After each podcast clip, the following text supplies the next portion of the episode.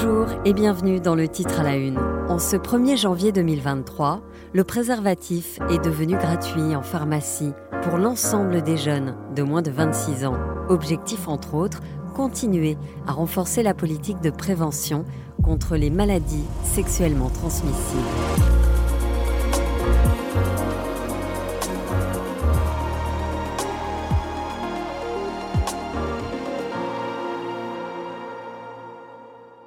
C'est une mesure à laquelle personne ne s'attendait vraiment.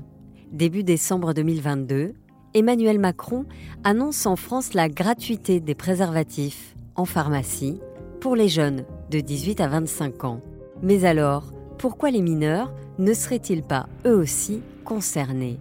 L'animateur Christophe de Chavannes, très engagé sur le sujet depuis 30 ans, interpelle le chef de l'État sur BFM TV. Je, dirais que ça me paraît évident que euh, il faut juste se coller au système de la pilule du lendemain, et ça me paraît évident qu'on ne peut pas oublier les mineurs. Enfin, c'est sûr que demain, après-demain, je ne sais pas, ça va être étendu aux mineurs. Et le lendemain, dans une vidéo diffusée sur Twitter, le chef de l'État rectifie le tir en ciblant également les mineurs. J'ai été pris à partie par euh, beaucoup, en tout cas plusieurs d'entre vous, sur le fait que euh, beaucoup de nos jeunes mineurs avaient des rapports sexuels et qu'il fallait aussi qu'ils puissent se protéger, qu'ils pouvaient avoir les mêmes contraintes financières. Alors je dis banco, allons-y, donc on va faire travailler les équipes pour étendre cette mesure aux mineurs. Et donc euh, tous les mineurs et les majeurs jusqu'à 25 ans, on va mettre en place cette politique. Je pense que c'est une très bonne politique de prévention pour permettre à tous les jeunes de se protéger. Sortez couverts, comme euh, disent les grands auteurs. Pour vous aimer, sortez couverts. Voilà les mots exacts prononcés par l'animateur Christophe de Chavannes dans le cadre de la lutte contre le sida. Car au tout début des années 80, avant que des cas de sida ne soient diagnostiqués en France, le préservatif n'est encore qu'un moyen de contraception comme les autres. Et vous allez l'entendre, il est plutôt mal perçu par ces messieurs. Ça a toujours existé, mais comme, comme et quelle que soit la forme sous laquelle il se présente, euh, se mettre ce machin, euh, le garder pendant tout le rapport sexuel, le réajuster parce qu'il tombe, il glisse, et puis après se le prendre à la main et aller se le mettre à la poubelle, je trouve pas ça très tristant et tu vois. Pourtant, à cette époque, plus de 50 millions de préservatifs se vendent chaque année en France. Mais beaucoup se demandent si la méthode est valable. Un médecin répond à ces interrogations dans un reportage diffusé sur France 2 en 1977. À n'importe quel moment, il y a toujours une pharmacie où on peut avoir un, préservatif et donc se protéger et protéger sa compagne contre une grossesse. C'est une méthode valable aussi parce que pour un certain nombre de gens, elle va protéger contre les maladies vénériennes. Et justement, dès 1983, des cas de sida sont diagnostiqués dans notre pays. Le préservatif devient la seule arme face à cette épidémie. Écoutez la ministre de la Santé de l'époque, Michel Barzac. C'est le seul moyen de protection dont nous disposons, concret dont nous disposons aujourd'hui. C'est-à-dire qu'on peut faire de la, pourra faire de la publicité pour les préservatifs, ce qui est nouveau en France. On ce qui est aux États-Unis déjà. On pourra faire de la publicité pour les préservatifs moyens de prophylaxie. Prophylaxie, comprenez qui empêche l'apparition, l'aggravation ou l'extension des maladies. L'amour, faut pas en faire une maladie. Préservatif Durex. Les campagnes de sensibilisation vont donc être lancées partout dans la presse, à la radio et à la télévision. Une importante campagne nationale en faveur du préservatif va être menée pendant tout le mois d'août. Lancée à l'initiative de plusieurs ministères, cette opération a pour but d'informer les jeunes et surtout de les responsabiliser face aux problèmes du sida. En 1988, seulement 43% des hommes utilisent un préservatif lors de leur premier rapport. Le chiffre passe à 87% près de 20 ans plus tard. La publicité et les campagnes de sensibilisation vont s'avérer visiblement très efficaces. Mais à l'époque, le préservatif reste cher. Quelques années plus tard, en août 1992, l'opération du préservatif à 1 franc est lancée.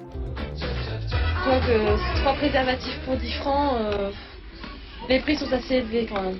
Alors, cet été, euh, au mois d'août, le préservatif à 1 franc, ça va marcher? Ah oui, je pense, oui. Alors là, je pense qu'il y a beaucoup plus de jeunes qui vont en acheter. Il y en a aussi beaucoup plus qui vont essayer, qui ne sont pas essayés auparavant. je pense que ça va bien marcher.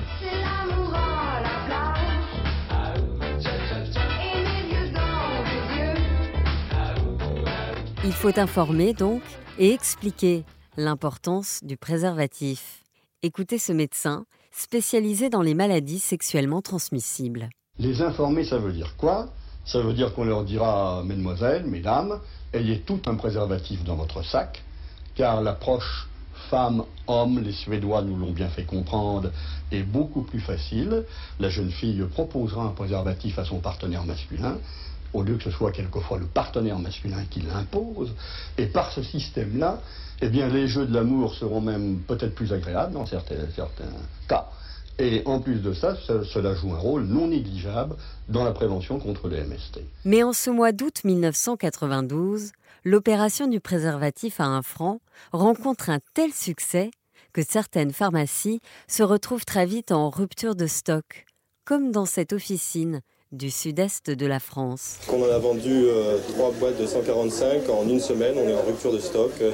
on n'en a plus, on en attend la semaine prochaine et euh, ça, à mon avis ça a très bien marché. Hein. Pas de problème. Deux ans plus tard, en 1994, le prix du préservatif est divisé par deux, vendu à 50 centimes l'unité dans certaines grandes surfaces. C'est donc à partir de demain que vous les trouverez dans les 2000 intermarchés. Au total, 6 millions de préservatifs vont être vendus au prix coûtant, soit 50 centimes chacun. 3 millions de francs seront ainsi récoltés et reversés à l'association Aide. Ces nouveaux préservatifs s'achèteront par paquet de 10. Chaque paquet coûtera donc 5 francs. Il sera facile à reconnaître, jaune, pour rappeler qu'en prime, il y a le parfum à la vanille. Les gens gens, les gens je dirais, bah, achèterais plus qu'en pharmacie parce que bon, c'est le fait de demander aussi qui est, euh, gênant. Qui est gênant. Aujourd'hui, c'est pas le prix, genre 50 centimes ou un franc. Mais je pense que, puisqu'il y a des gens, ils n'ont pas les moyens, quoi. Faudrait que ça soit gratuit, quoi, pour tout le monde. Gratuit, on n'en est pas encore là. C'est aussi au début des années 90, alors que le sida, encore très méconnu, fait des ravages, notamment dans la communauté gay. C'est aussi donc à cette période que l'association ACT UP décide de frapper un grand coup pour être vu et entendu. Une énorme capote rose sur l'obélisque de la place de la Concorde, il fallait le faire et ils l'ont fait. Il était 9h ce matin, Act Up fêtait à sa manière la journée mondiale du sida. La prévention est tellement mal faite en France qu'il faut euh, agir avec des gros symboles. C'est pour ça qu'on a encapoté la place. Le message est simple, c'est sida que cesse cette hécatombe. 30 ans plus tard, donc, le préservatif est enfin délivré gratuitement aux jeunes de moins de 26 ans. Mais il faudra sans aucun doute accompagner cette mesure par toujours plus de prévention et d'éducation.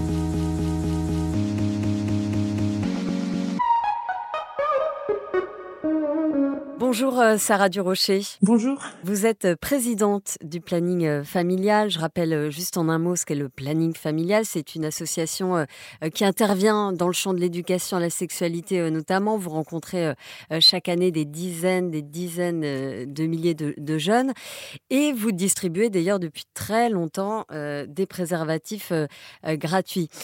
Justement, je voulais savoir qu'est-ce que vous pensez de cette mesure, les préservatifs gratuits? Pour les moins de 26 ans en fait, pour nous, c'est une mesure euh, qui est encourageante. Toutes les mesures euh, qui peuvent permettre de faciliter l'accès euh, à tout ce qui est droit sexuel et reproductif, bien évidemment que c'est quelque chose de positif. Après, on a quelques réflexions ou quelques inquiétudes, en tout cas par rapport à cette proposition, sachant que nous n'avons pas du tout été consultés pour cette, cette proposition. Donc, en fait, nous, associations de terrain, on aurait aussi des revendications et des propositions à faire pour vraiment améliorer le champ de la prévention. Vous n'avez pas été consulté alors que vous êtes quand même en première ligne sur ce sujet. Oui, tout à fait. Alors euh, encore une fois, euh, c'est c'est une proposition euh, qui est louable. Hein. Enfin, beaucoup d'associations de lutte contre le SIDA se félicitent et le planning se félicite de cette démarche-là. Mais en effet, on l'a appris via vos confrères et, et consoeurs. Donc c'est vrai que c'est important que nous, associations de terrain, on travaille ensemble en fait avec les professionnels de santé, avec les politiques et les associations de terrain, à vraiment faire en sorte qu'il y ait une vraie politique de prévention. Alors aujourd'hui, si on a moins de 26 ans, que l'on veut des préservatifs gratuits. Euh, comment ça se passe? On entre dans une pharmacie, on sert et, c'est bon? Pour avoir, en tout cas de ce qu'on a compris de cette proposition, c'est qu'en effet, à partir du moment où on a moins de 26 ans, avec sa carte vitale, on peut aller chercher des préservatifs qui seront pris en charge par la sécurité sociale. Voilà, donc en tout cas, on n'a pas encore eu de retour parce que bon, on est le 2 janvier, mais en tout cas, c'est une possibilité que les personnes vont avoir sur tout le territoire français, en métropole et dans les Drômes, pour pouvoir accéder aux préservatifs. C'est une nouvelle façon d'accéder à des préservatifs pris en charge et gratuits pour les personnes. Est-ce que pour vous c'est suffisant ou est-ce que euh, finalement faudrait pas aussi euh, surtout et toujours et encore alerter euh, dès le collège sur les risques et sur l'importance justement de se protéger? Vous avez raison. Nous, ce qu'on aimerait, c'est une vraie politique globale sur quelques années sur le champ de la prévention et des droits sexuels et reproductifs. On a une loi en France qui permet de faire de l'éducation à la sexualité, date de 2001, donc elle ça fait plus de 20 ans. Et donc logiquement, il devrait y avoir trois séances d'éducation à la sexualité par an à partir du CP jusqu'à la terminale. Je pourrais vous poser la question à savoir si vous avez eu des séances d'éducation à la sexualité ou en tout cas les personnes qui entendront ce podcast pourraient se poser la question. Je pense qu'on ferait le constat que non, nous n'avons pas eu ces séances d'éducation à la sexualité. Non, c'est vrai finalement, on a les cours de sciences où l'on parle fécondation, puberté, reproduction. On apprend tout juste euh, comment se servir d'un préservatif. C'est ça, mais euh, en fait, euh, l'outil de l'éducation à la sexualité, en tout cas pour le planning, on intervient auprès de plus de 150 000 jeunes euh, dans des établissements scolaires. On voit l'impact réel que ça peut avoir, puisque l'éducation à la sexualité, c'est lutter contre les IST, lutter contre les violences, lutter contre les stéréotypes de genre, mais aussi donner une information pour connaître ses droits. Parce que nous, ce qu'on voit, c'est que depuis quelques années, il y a des mesures, que ça soit sur la contraception, sur la contraception d'urgence, ou encore sur les questions de dépistage. En fait, les personnes sont peu au courant et peu informées de leurs droits. Et donc pour nous, le levier, bien évidemment, c'est l'éducation à la sexualité. Et un autre levier qui pourrait être intéressant, c'est vraiment que ces mesures soient accompagnées de campagnes nationales pour que toutes et tous nous soyons informés des droits que nous avons. Oui, parce que là, finalement, on a l'impression que c'est simple, c'est gratuit, mais finalement, on comprend pas vraiment pourquoi. Euh, tant mieux, c'est gratuit et voilà. Et on réfléchit pas. Bah, en fait, euh, c'est ce qui s'est passé, vous savez, euh, par rapport aux préservatifs et aux médecins, où euh, sous une ordonnance, on pouvait avoir des, des, préservatifs pris en charge. En fait, très peu de personnes étaient au courant de, de cela. Et là où, où c'est important, je trouve, d'avoir une politique globale de prévention, c'est qu'il faut vraiment réunir les acteurs et les actrices parce qu'on voit des réalités différentes. Vous allez, par exemple, en milieu rural. Nous, on a des antennes du planning, en campagne, dans des milieux ruraux, en tout cas. Est-ce que vous imaginez aller dans une pharmacie, demander des préservatifs, où il y a tout le monde qui va vous regarder, où la pharmacie le pharmacien, vous le connaissez très bien, vous le croisez tous les matins. C'est pas si simple que ça. Il y a un gros tabou encore sur les questions euh, de sexualité et même de prévention, hein, même en termes de santé. Donc euh, c'est vrai que euh, tout ce qui peut être facilitant, ça peut être intéressant et c'est pour ça que pour nous c'est important que bien évidemment il y ait ce genre d'accès, mais il faut pas oublier les associations qui sont aussi très importantes puisque on accueille des personnes et on va vers les personnes pour permettre aux personnes d'accéder à leurs droits et aux préservatifs. Oui, je le disais, vous, votre association, le planning familial, distribue euh, gratuitement depuis très longtemps des préservatifs gratuits. Oui, tout à fait. Alors après, nous, on a une petite alerte par rapport à ça, c'est qu'il y a quelques années, on a alerté euh, les associations, dont celle du planning, de dire qu'on avait de plus en plus de difficultés à avoir des préservatifs à distribuer. C'est-à-dire que le plus souvent maintenant, dans certaines régions en tout cas, euh, il faut que ça soit des associations qui payent les préservatifs. On le voit par exemple à Paris, où il y a un Paris sans sida, il y a une vraie volonté politique, il y a une vraie démarche politique, et en fait, les associations ont facilement accès aux préservatifs. Dans d'autres territoires, c'est plus compliqué. Avant, les agences régionale de santé, donc l'État fournissait aux associations les préservatifs. Et pour euh, certains territoires, ça reste très compliqué. Et j'en profite pour ajouter également que cette sortie-là de, des, préservatifs, elle concerne seulement les préservatifs masculins et externes et pas les préservatifs féminins et internes. Et en fait, là, c'est la même chose. Alors que ça pourrait être un outil potentiel, nous, quand on en a dans nos structures, dès qu'on en parle, dès qu'on explique comment ça fonctionne, et eh ben, il a pas mal de succès. Et donc, euh, c'est vrai que ça serait intéressant vraiment d'utiliser l'ensemble des outils de prévention qui peuvent être adaptés à chacun et chacune. Il y a d'autres mesures qui ont été prises récemment euh, ou, annoncées, comme euh, la gratuité de la contraception euh, d'urgence, la pilule, le, dépistage de certaines infections sexuellement transmissibles sans ordonnance. Est-ce que vous diriez que là aussi on va dans le bon sens? Et est-ce que vous diriez qu'on pourrait encore aller plus loin? Nous, on pourrait aller plus loin parce que, enfin, encore une fois, on pourrait aller plus loin sur les séances d'éducation. Pourquoi ça s'arrêterait aussi à 25 ans? Je pense que la sexualité, euh, c'est quelque chose qui peut durer énormément dans le temps, voire toute la vie. Et on a une sexualité différente selon l'âge, selon nos périodes de vie. On sait, euh, par exemple, que, euh, bah voilà, des préservatifs, on voit des montées d'IST, hein, de VIH chez les personnes de plus de 40 ans. Donc, on voit bien que la sexualité ne s'arrête pas à un âge et la précarité non plus. Donc, si l'un des arguments est de dire, bah en fait, quand on est un peu plus jeune, on est plus précaire et donc c'est compliqué de soutenir outiller de moyens de prévention. C'est quelque chose qui est vrai, qui est réaliste et qu'on voit nous sur le terrain. Mais pourquoi pas après? Donc pour nous, ce qui serait important, c'est vraiment qu'il y ait une prise en charge de la contraception pour toutes et tous, au niveau des préservatifs également. Et j'en profite aussi pour dire que le petit froid qu'on a eu en fait sur cette annonce, c'est que les personnes sont obligées de donner une carte vitale. Et en fait, finalement, vous donnez votre identité. Quand, quand ils sont, quand ils sont, quand ils sont majeurs. C'est ça, tout à fait. Et en fait, bah, voilà, les gens n'ont pas forcément envie de donner leur carte vitale quand ils demandent un moyen de contraception, une contraception d'urgence ou encore euh, des préservatifs. Donc nous, ce qu'on aimerait vraiment, c'est une question euh, enfin que ça soit anonyme, que ça soit facile, parce qu'on sait que la question de l'anonymat facilite l'accès aux droits euh, pour les personnes et d'autant plus en termes de droits sexuels et reproductifs. Vous disiez tout à l'heure que c'était dans la loi qu'il fallait trois heures d'éducation à la vie affective et sexuelle. finalement, on se rend compte dans les faits qu'on est très loin du compte.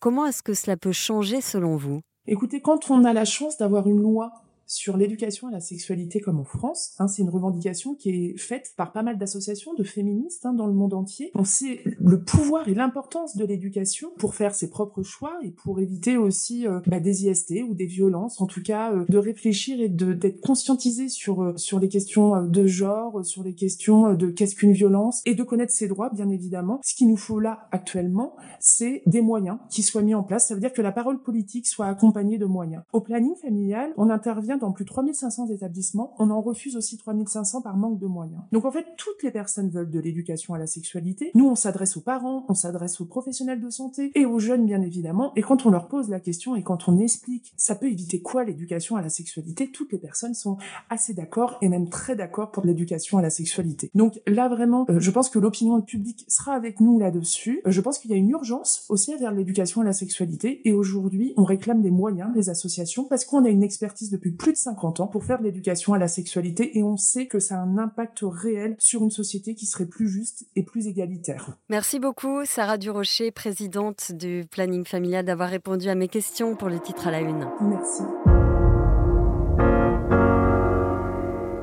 Merci à Sophie Perwaguet pour le montage de cet épisode. Nous tenions à vous souhaiter une très belle année 2023 et on espère vous retrouver euh, demain pour un nouveau titre à la une.